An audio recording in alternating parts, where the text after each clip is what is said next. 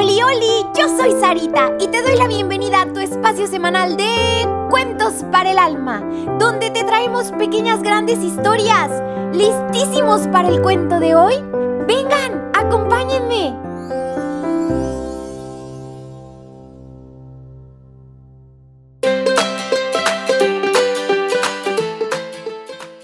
Pina la ratoncina va al dentista, parte 3. Indy estaba feliz, pues su plan había funcionado. Y su inyección era todo un éxito.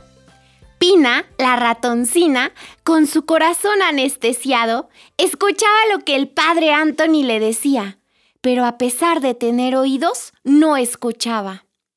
Pina, la ratoncina, con su corazón anestesiado, veía al padre Anthony, pero a pesar de tener ojos, no observaba.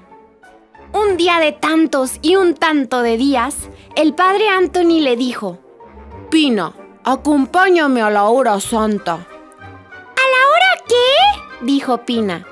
A la hora santa, Pina, dijo con ternura y autoridad el padre Anthony. Va, pues la verdad es que me da igual ir o no ir, así que voy.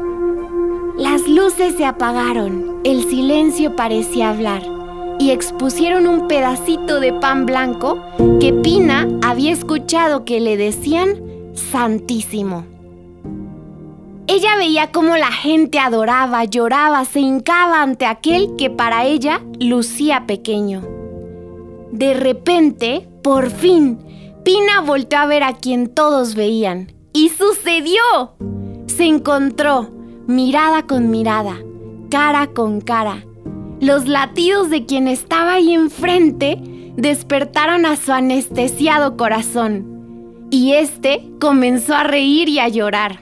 ¡Él me ama! Comenzó a gritar Pina a media parroquia. ¡Me ama! ¡Me ama! ¡Soy su Pina! ¡Y él mi todo!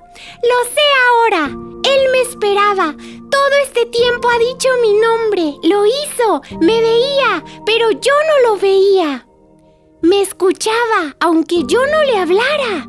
Siempre me ha estado llamando y amando. Ya no tengo anestesiado mi corazón. Él lo ha despertado de esa anestesia y está listo para ayudar, para amar, para reír, para charlar, para bailar, para abrazar. A lo muy, muy lejos se escuchó un ¡No! que gritó la doctora Indy pues sabía que por más inyecciones de indiferencia que ella tuviera, jamás podría ganarle un corazón sanado por el mismísimo Rey de Reyes y Salvador, Jesucristo. Niñitos, esta fue la historia de cómo un corazón anestesiado quedó rescatado y restaurado por nuestro mejor amigo y doctor, Jesús.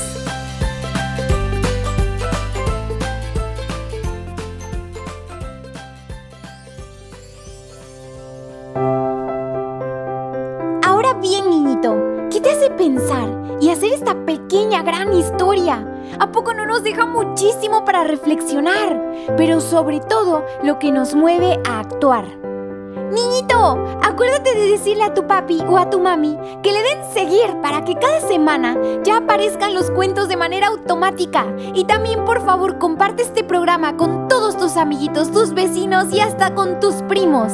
Te espero la próxima semana con un nuevo cuento. Que Dios te bendiga muchísimo.